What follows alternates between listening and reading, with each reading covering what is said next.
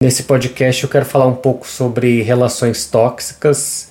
Então, nesse final de semana eu estava com uma amiga num retiro que é realizado pela minha irmã e é uma amiga minha de infância. E depois desse retiro, ela me mandou uma mensagem falando assim: Nossa, hoje eu percebo o quanto eu fui tóxica com você e eu não sou mais aquela pessoa.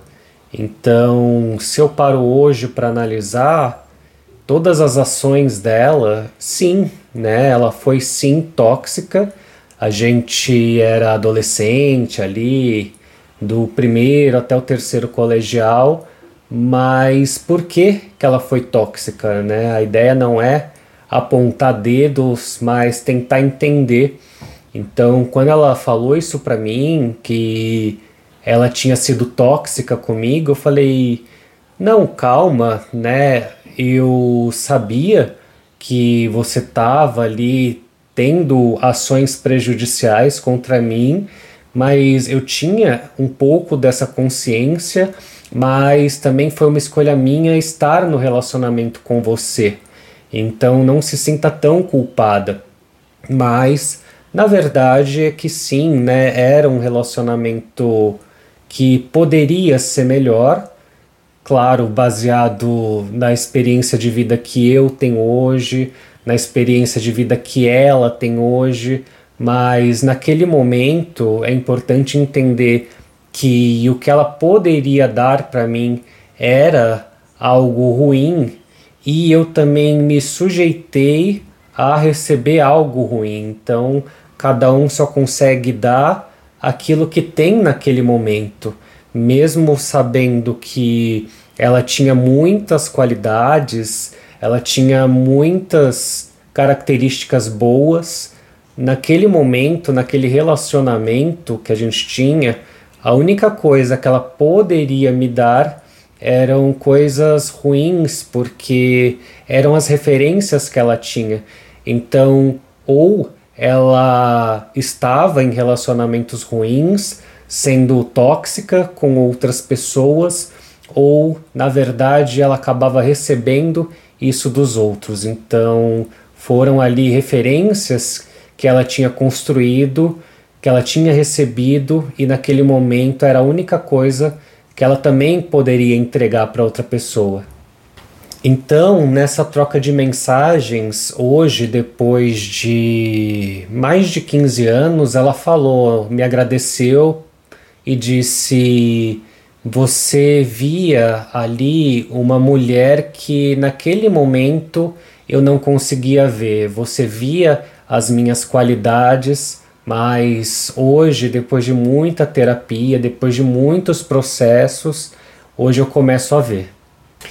Quando uma pessoa ela se sente ferida, quando uma pessoa se sente incompleta, quando uma pessoa tem uma dor grande dentro de si e não sabe o que fazer, ela não tem ferramentas para se curar, talvez ela vá buscar essa cura no outro. E a tendência de ser manipulada, a tendência de ser controlada, a tendência de não ser ela mesma porque ela não se conhece é muito grande. Então, se por algum motivo a gente sente um vazio, se por algum motivo a gente sente uma dor, uma raiva que a gente não sabe explicar de onde vem, mas sabe que ela existe, a chance de a primeira pessoa que estender a mão a gente agarrar aquela pessoa é muito grande. Por isso que existem relações que tem o abusador e a pessoa que é abusada. E naquele momento, um está suprindo a necessidade do outro. A relação acaba durando exatamente porque um ali, mesmo de forma doentia, está suprindo a necessidade do outro. Então, se a gente não se ama, durante toda uma vida, a gente vai se acostumar a receber pouco. A gente vai acreditar que aquilo que é bom não é para nós. O que é para nós é aquilo que é o quebrado, é aquilo que não funciona direito, aquilo que é imperfeito, aquilo que nos causa dor, porque a gente não acredita que é merecedor de ser feliz. E o primeiro ponto é reconhecer, olhar e falar: cara, por que, que eu não posso ter o melhor? Quem foi que me ensinou a não me amar ao ponto de ter o melhor na minha vida? Então, tudo isso é aprendido na vida. Ninguém nasce e fala, hum, acho que eu vou me tornar um abusador, ou hum, acho que eu gosto de ser abusada e gosto que as pessoas violem os meus limites. Só que aí, como a gente não se conhece, a gente está tão acostumado a receber pouco, a gente está tão acostumado a manter relacionamentos ruins e inconscientemente a gente vai sim em busca desses relacionamentos ruins. É nesse momento que, quando aparece alguém legal, quando aparece um relacionamento saudável, a nossa tendência é negar, a nossa tendência é se afastar daquilo. A tendência é falar: não, eu gosto do bad boy, eu gosto da pessoa que me trata mal, eu gosto daquela pessoa que é uma referência que eu tenho do passado, aquela pessoa que me maltratou como ou um ex-namorado, ou os meus pais que também me tratavam mal. Então a tendência é a gente ficar nessa repetição de olhar e falar, já que o meu pai, já que a minha mãe, o meu ex me tratava mal, é isso que eu mereço receber de todas as pessoas com que eu me relacione.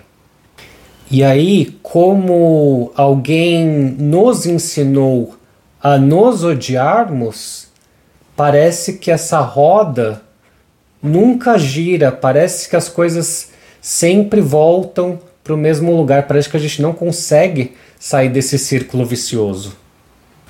E aí a todo momento vão aparecer oportunidades boas e ruins. Só que a gente só vai conseguir enxergar as oportunidades ruins, porque são aquelas oportunidades que são o nosso padrão. É aquilo que a gente está mais acostumado a viver, a reconhecer, já sabe como é que vai ser.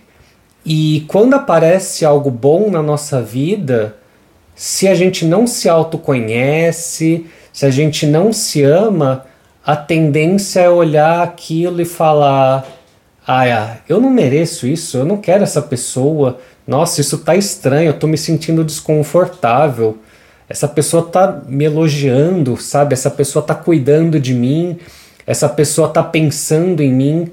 Então é estranho para uma pessoa que está acostumada a estar em relacionamentos abusivos, perceber que ela está sendo cuidada, perceber que tem. É estranho ela perceber que outra pessoa entende ela, outra pessoa está atenta às necessidades dela, porque quem está num relacionamento ruim normalmente não se ama tanto ou não se conhece tanto e acaba sempre tentando suprir as necessidades do outro.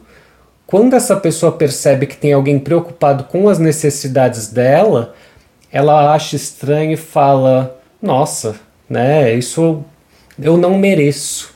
Essa pessoa, sei lá, ela é um pouco estranha, né? Eu estou me sentindo desconfortável.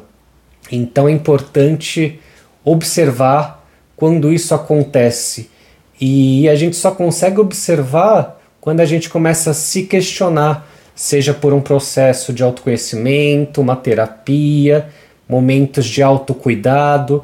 Então, tudo isso leva trabalho, demora para a gente observar, demora para a gente perceber, demora para a gente mudar, mas tudo tem que ser feito aos pouquinhos. Nós somos reflexo das relações que nós tivemos ao longo da nossa vida.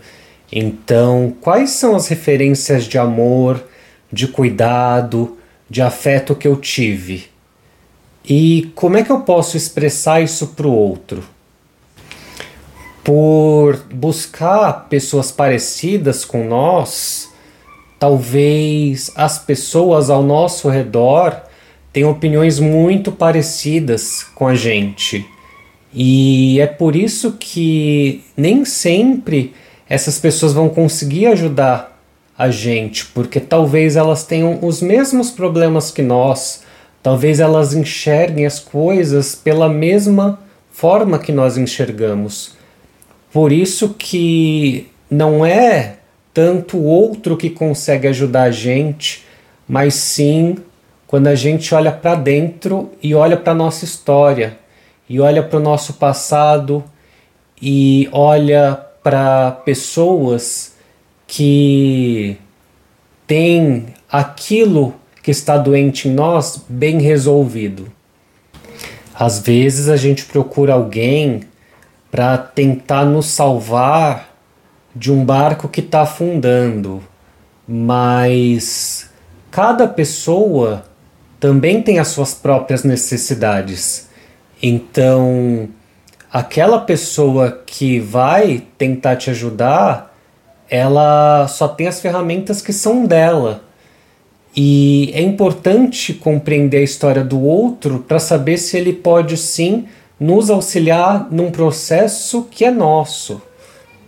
E aí eu volto no começo para falar sobre a minha amiga, porque a gente só consegue perceber a mudança quando o, existe um ponto de partida e o ponto de chegada. Existe na nossa história quem nós fomos no passado e existe o momento presente, ou seja, eu só consigo ver o quanto eu mudei e o quanto ela mudou se eu lembrar da nossa história. Eu só vou saber se as coisas na minha vida hoje estão melhores ou piores se eu tiver algum tipo de ponto de comparação. Por isso que olhar para a nossa história é tão importante. Então, se hoje você olha para sua vida e fala: Hoje eu estou mais feliz do que eu era antes. Isso significa que hoje você sabe mais quem você é do que você era antes. Hoje você se conhece melhor do que quem você era antes. Hoje você sabe dizer não para os outros porque você sabe dizer sim para você, você sabe o que te faz bem. Hoje, se você é mais feliz do que você era no passado, é porque simplesmente você sabe o que é bom para você e não aceita tudo o que te oferecem. Nem tudo o que te oferecem é bom para você. E existem pessoas, e talvez esse seja seu caso, que acabam sendo muito cruéis consigo. Elas só olham para aquilo que falta nelas, porque elas foram criadas para sempre estarem correndo atrás de algo. Elas foram criadas para sempre se sentirem insatisfeitas e insatisfação traz tristeza. Então, essas pessoas cresceram para serem tristes, elas foram criadas para serem infelizes. Elas sempre vão focar naquilo que está faltando.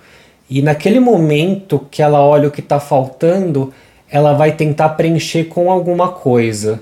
Ela vai tentar preencher com compras, ou com relacionamentos ruins, ou com qualquer outra coisa.